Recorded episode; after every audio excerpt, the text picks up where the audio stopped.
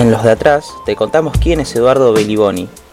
Fue empleado de fábricas de plástico, metalúrgicas y hasta chofer de colectivos, pero lo echaron de los lugares donde trabajó por defender a sus compañeros.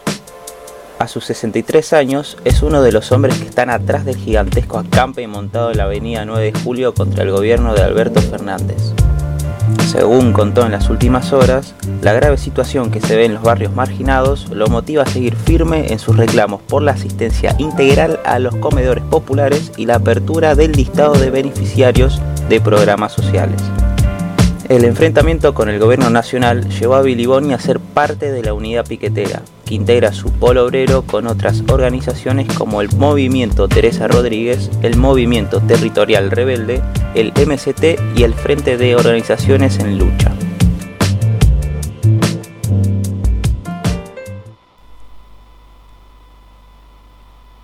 Bien, Estamos en el segundo bloque de este programa. Eh, nada, recuerden nuestras redes sociales, arroba LXS de Atrás Radio en Instagram, así nos encuentran. Pueden hablar con nosotros eh, llamando a la radio 4623-5794, 4623-5826. Bueno, Está del otro lado, eh, para la entrevista del día, del día de hoy, eh, Eduardo Beliboni, dirigente del Polo Obrero. Hola, Eduardo, Brian Cañete y Mauro La Rosa, te saludamos. ¿Cómo estás? ¿Qué tal? ¿Cómo están? Buenos días. Buenos días. Nada, em, quería preguntarte, arrancar eh, preguntándote por el día de hoy, ¿qué, qué reflexión te merece el aniversario de la, del asesinato de Costequi Santillán? Bueno, recién bajado del puente y con, toda la, emoción que eso significa, para mí es un aniversario muy, muy particular de, de la, de la de la historia de los últimos años, de la historia del movimiento piquetero, de la historia de la clase obrera, porque son para nosotros mártires como otros compañeros y compañeras, como Fuente Alba, como Mariano Ferreira, nuestros mártires y hoy en una fecha redonda, hace 20 años que organizamos la movilización al Puente Perrón, desde el mismo día que los asesinaron, al otro día ya nos movilizamos, el día 27, después del asesinato y de, del intento de, asesinar muchísimos más compañeros, hubo 33 heridos de bala, es decir, fue un, crimen planificado, organizado desde el poder, no fue un exceso, no fue un error, fue efectivamente una, una cacería, una preparación de una emboscada, y estuvo precedida por algo que tiene mucha vigencia, no solo tienen vigencia las, reivindicaciones que planteaba Max y Darío, que planteaba el MTD, el Bloque Piquetero Nacional de que formaba parte del Polo Obrero, digamos, las grandes jornadas de lucha que fueron hace 20 años y que hoy tienen presencia en, la, en los reclamos, vigencia en los reclamos, sino que también está vigente una campaña, este, igual que ocurrió hace 20 años, de estigmatización previa a la represión, de, eh, estigmatización, como decía, de demostrar a los piqueteros como delincuentes, como vagos, como terroristas, es decir, como los enemigos a vencer, y ahí están las declaraciones de Atanasov diciendo que si íbamos al puente era una declaración de guerra, una guerra en la que había un ejército de un lado y eh, trabajadores y trabajadoras con hambre y con necesidades de trabajo, de, de asistencia social, etcétera, etcétera, del otro lado. Y claramente eh, eran éramos en ese momento los, los piqueteros eh, el obstáculo a vencer, a quebrar, para llevar adelante casualmente una política de acuerdo con el Fondo Monetario Internacional y de ajuste en la Argentina. Bien, y a ver, comparando ya con un poco lo, lo contestó, ¿no? Pero, ¿cómo, ¿Cómo ve la situación con respecto a, ese 2002, eh, donde, digamos, la movilización eh, llevó a que a, ese reclamo que lamentablemente terminó con esa respuesta del aparato del Estado? ¿Cómo, cómo ve la, en comparación la situación eh, de hoy con respecto a eso hace 20 años? Claro, llevó a esa represión, pero paralelamente llevó al fin de la carrera de Dualde. Es decir, Dualde que pensaba ser el hombre este, del gobierno de coalición, de acuerdo de los sectores de poder, los que habían gobernado tantos años y habían terminado en el desastre del 2001, en el que se vayan todos, fue el hombre de consenso con el radicalismo, con Alfonsín, con el sector del PJ. Sin embargo, rápidamente después de la masacre tuvo que llamar a elecciones y él no se pudo presentar. Y ahí es donde, ahí es donde él es el gran elector dentro del Partido Justicialista y elige a Néstor Kirchner. Es decir, para contarle a las nuevas generaciones, Néstor Kirchner no es el, emergencia de la, emergente de la lucha popular, sino casi lo contrario. Es el fracaso de la ruptura este, de, de, de, la, de, las partidos tradicionales, del PJ, etcétera, con el movimiento popular que se expresó en el puente Pueyrredón que luego trató de encontrar una salida con el gobierno de Néstor elegido por Duarte. Entonces, ¿qué se parece a hoy? Que hoy tenemos a una presidenta que ha elegido a un presidente, a una presidenta que ha elegido eh, como principal hombre de su fórmula a, a Aníbal Alberto Fernández y ha armado un gobierno también de ataque a las masas, un, gobierno que también tiene un ajuste, está llevando adelante un ajuste como hacía Dualde, Dualde no hay que olvidarse que este, eh, devaluó brutalmente la moneda para poder eh, licuar las deudas que tenían los capitalistas, eh, descargando sobre las espaldas de los trabajadores el gran, el gran costo de la crisis del 2001 y de esa forma recompusieron los negocios de la burguesía sobre la base, eh, sobre las espaldas de los trabajadores y sobre la base de golpear los ingresos mediante una devaluación, los ingresos fijos mediante una devaluación brutal. Ahí había un periodista ayer que hacía un tuit, periodista de Clarín, que contaba cómo vivieron ellos desde adentro del diario esa situación cómo Clarín intentaba salvarle las papas al gobierno de Eduardo, y precisamente... A ver, lo perdimos. Estábamos en comunicación recién con eh, Eduardo Beliboni, dirigente del Polo Obrero, desde el Puente Puerredón.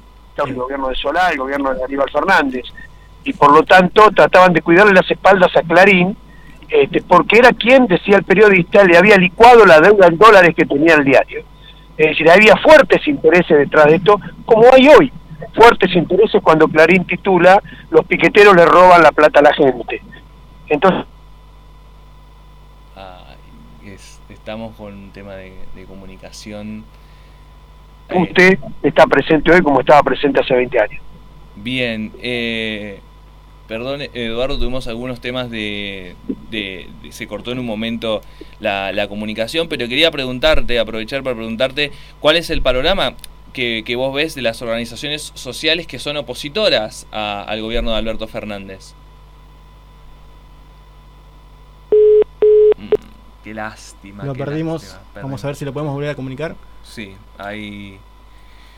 Bueno, a ver, muy interesante lo que venía planteando eh, Eduardo de, de, la situación, porque, a ver, un día como hoy, que es el de, el de Costequi, el, aniversario de Costequi Santillán, de la masacre de Avellaneda, de la masacre de Avellaneda, eh, refiere a eso, ¿no? Que uno lo ve lejano, ve la situación como algo lejano, y la verdad que no lo es. O sea, no es una situación tan, tan lejana. O tan diferente en el contexto, ¿verdad?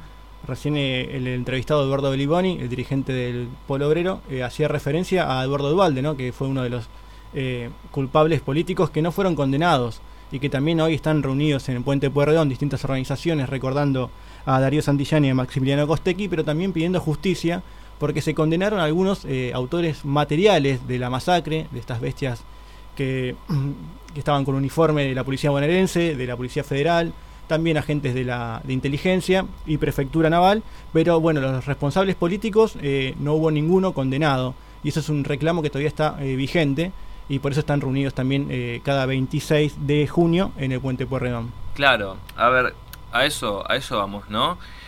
De que lamentablemente a 20 años de esta situación ha no ha habido no ha habido muchos no ha habido muchos cambios eh, creo que lo recuperamos. Hola Eduardo, ¿estás ahí? Hola, sí, se cortó, sí, aparentemente. Sí. sí, se cortó la comunicación. Antes de que se cortara la comunicación, te, te preguntaba por cómo ves el panorama de las organizaciones sociales opositoras al gobierno. Bueno, estamos en un proceso de unidad que cada vez crece más. Hemos tenido una movilización creciente de las organizaciones y un proceso de debate, de discusión y de unidad en el año van dos plenarios de, de, del movimiento piquetero independiente uno en marzo y otro lo hicimos hace 10 días atrás, donde claramente estamos empujando una unidad frente a un ataque también que, que tiene una, un arco de, apoyo importante desde Milei hasta Cristina, ni más ni menos, están en un ataque a las organizaciones independientes este, con, un, con un motivo muy claro, es decir, somos los sectores que estamos luchando contra este, el ajuste, por lo tanto este, nos, han, nos han colocado como enemigos, como hace 20 años a Maxi y a Darío, porque somos aquellos que nos oponemos a que la crisis la paguen los, los trabajadores, la crisis la tienen que pagar los capitalistas en todo caso, o en todo caso lo que hay que hacer es que aquellos que, que la jugaron este, la, pongan en el país para desarrollarnos, para constituir un país en el que todo el mundo tenga trabajo, tenga posibilidades y pueda este, desarrollar su vida con, con, la norma, con la mayor normalidad posible.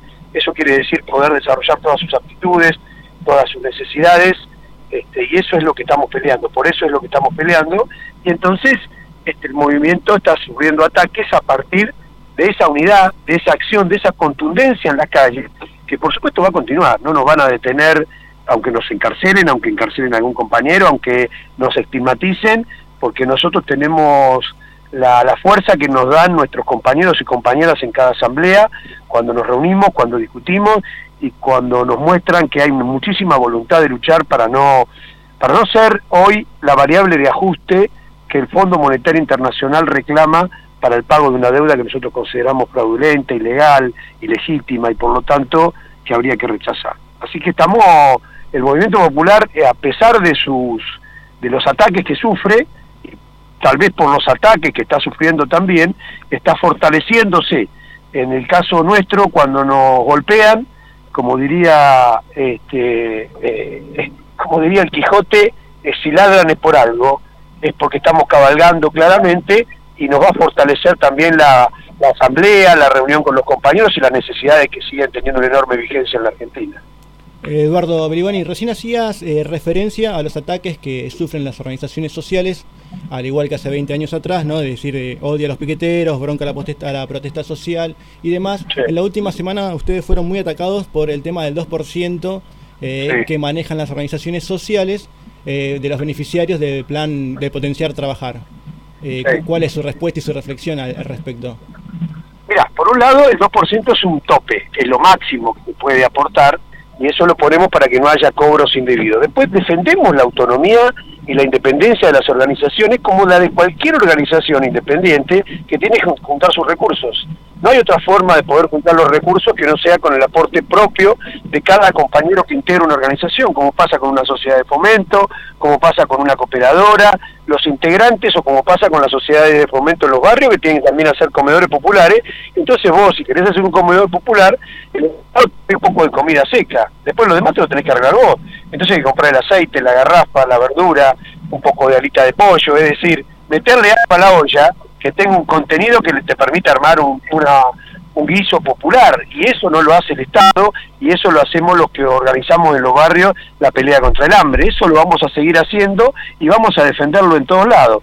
Si ya te doy la, la primicia, todavía no es conocido, pero mañana con Gabriel Solano nos vamos a presentar en Comodoro Pi vamos a ir a los tribunales a ver qué es lo que tienen para decir y qué es lo que dicen de nosotros, qué, pruebas tienen de semejantes barbaridades que se escuchan y se leen en los medios de comunicación masiva y que para nosotros forman parte de una este, de una campaña estigmatizante. Mañana a las 11 vamos a estar en Comodoro Pi y vamos a, a presentarnos allí porque no tenemos nada para ocultar, porque queremos dar nuestra nuestra visión del problema y no queremos ser estigmatizados, no nos vamos a esconder, vamos a defender la autonomía y la independencia de las organizaciones y la lucha contra el hambre que damos cotidianamente.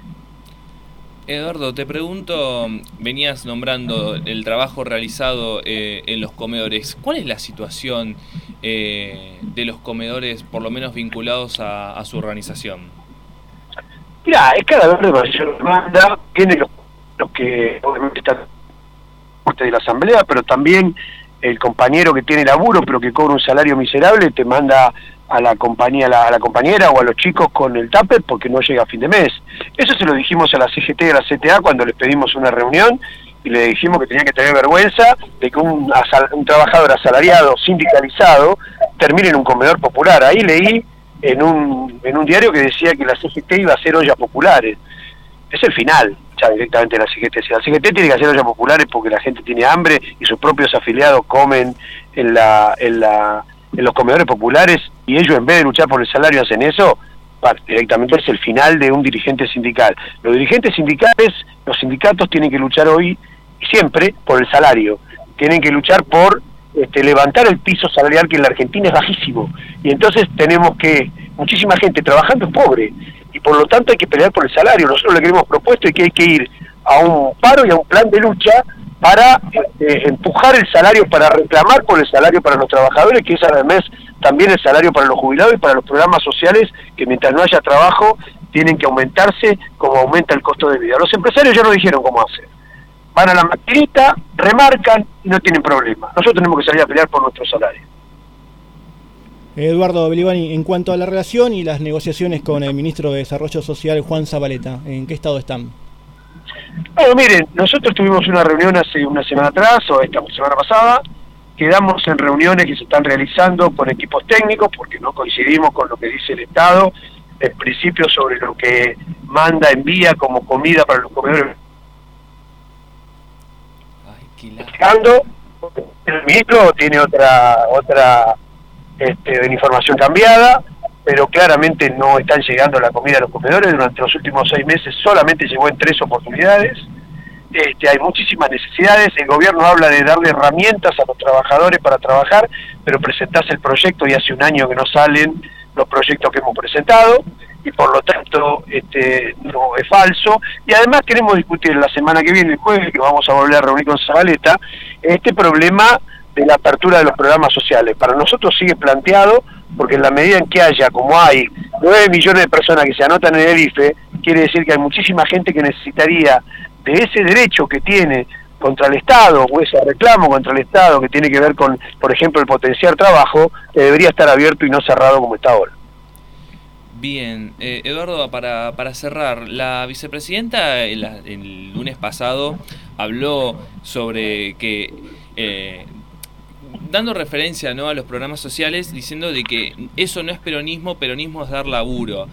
Eh, la respuesta que, dio tanto usted como las organizaciones es conocida, pero la pregunta que quería hacerle es, ¿qué es el laburo para, para usted para ustedes? Mira, trabajar la gente trabaja muchísimo. El problema es que lo que ocurre es que no hay trabajo registrado. El problema es que hay una evasión. A, Cristina le preocupan las organizaciones sociales. Se ha colocado en el campo de Bullrich de Miley y de toda la derecha, diciendo que atacando a las organizaciones sociales. Pero el trabajo es el trabajo registrado.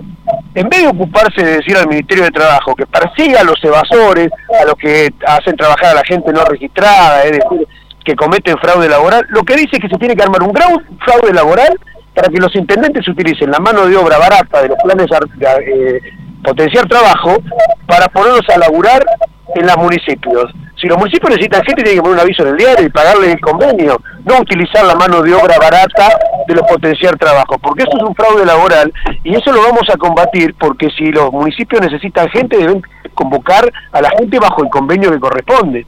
Si no, estamos empujando la precarización eh, laboral que este, y la reforma laboral eh, de palabra muchos dicen que están en contra. Ahora, esto de reforma laboral es, de, la reforma laboral, de hecho, es una precarización laboral en el que un trabajador tiene que ir a, eh, a, a contraprestar un municipio, a trabajar como municipal, sin el convenio que corresponde al trabajador municipal. Ahora sí, la última. Hace poquito salieron los datos del INDEC con el tema de la desocupación. ¿Crees que hay un doble discurso por parte de algunos funcionarios del gobierno que por un lado atacan los planes eh, potenciar trabajo, pero que a la vez fueron incluidos en esta en este índice? ¿Es verdad, ¿Es verdad esto? Sí, es un escándalo. Es decir, la gente que no está, este, como se dice, que está en el plan social, está considerada ocupada. Ahora resulta que después dicen vago y entonces el índice es aún mayor si se tuviera en cuenta que los planes sociales no son trabajo genuino, es decir, no son trabajo debería estar registrado, pero además es más grave, porque también se tiene en cuenta en el mecanismo de, determinar el porcentaje de desocupados, este, se, se desestima la persona que trabajó una hora en un mes.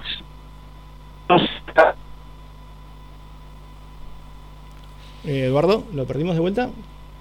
A ver, estamos sobre el final de la entrevista con Eduardo Beliboni, dirigente del Polo Obrero, desde el Puente Puerredón. Mm, parece que, lo perdimos. Qué lástima. Qué lástima. lástima, estaba muy interesante ya sobre el final. Sí. Hola, yo los escucho. Hola. Eduardo, se perdió el final de, de la última respuesta tuya, te pedimos disculpa nuevamente. Hola. Bueno, eh, ay, es una, es una lástima, es una lástima. Igual, igual, muy interesante la charla, muy interesante cómo viene, eh, digamos, marcando posición sobre estas cosas, ¿no? Eh, muy interesante ese punto, ¿no? De, de que, bueno, el potenciar trabajo es incluido dentro de la estadística de empleo atacado por un lado, cuestionado, pero a la vez lo toman para las estadísticas que uno dice a, priori, 7% desocupados, 7,5% de desocupación en Argentina, no sería un número tan malo, pero bueno, tiene este tipo de cuestiones de, trasfondo. Hola, Eduardo. Hola, hola. Ahí estamos, ahí estamos. Hola. Sí, sí, le, pedíamos eh, un poco de la respuesta que estaba, que estaba dando antes de que se cortara. Eh. Era el tema relacionado con la inclusión de los beneficiarios de plan Potenciar Trabaja en las estadísticas del INDEC. Claro, lógico, no se tiene en cuenta eso, ni la gente que dice que laburó una hora, y entonces eh, las índices reales deberían ser por arriba de, dos dígitos, en algunos lugares en el conurbano, por supuesto, es más mucho más alto que eso, estamos hablando del 20% de desocupación en el conurbano, claramente, y eso es altísimo en la Argentina. Bien, Eduardo, muchísimas gracias eh, por el tiempo, por las respuestas. Eh, y nada, muchas gracias. Ah, yo no los escucho más, no sé si ustedes. Sí, sí, lo, seguimos, escuchando. Un saludo, Eduardo. Un, saludo, un saludo y muchas gracias, ¿eh? muy amable. A usted, hasta luego. Estábamos hablando con Eduardo Beliboni, dirigente del Polo Obrero. Después vamos a estar, después vamos a subir esta entrevista. Es una lástima que hayamos tenido todas estas cuestiones técnicas, pero la verdad, una charla muy pero muy interesante sobre trabajo, sobre, sobre planes, sobre planes y, eh, y programas sociales. Quitémonos de la cabeza esto de decir planes. Porque no son planes. Son programas sociales. Es trabajo también eh, no nos comamos el discurso de planes sociales vagos, porque no es así. Hay, hay laburo, hay un laburo muy importante de esas organizaciones. Puede haber cuestionamientos, sí, pero no, no, no, no, no pensemos tan rápido en meterlos en esa bolsa de vagos planeros que no están así. vamos a una pausa y en un ratito estamos hablando en la tertulia para estar cerrando este programa, así que quédense que queda un poquito más de los de atrás.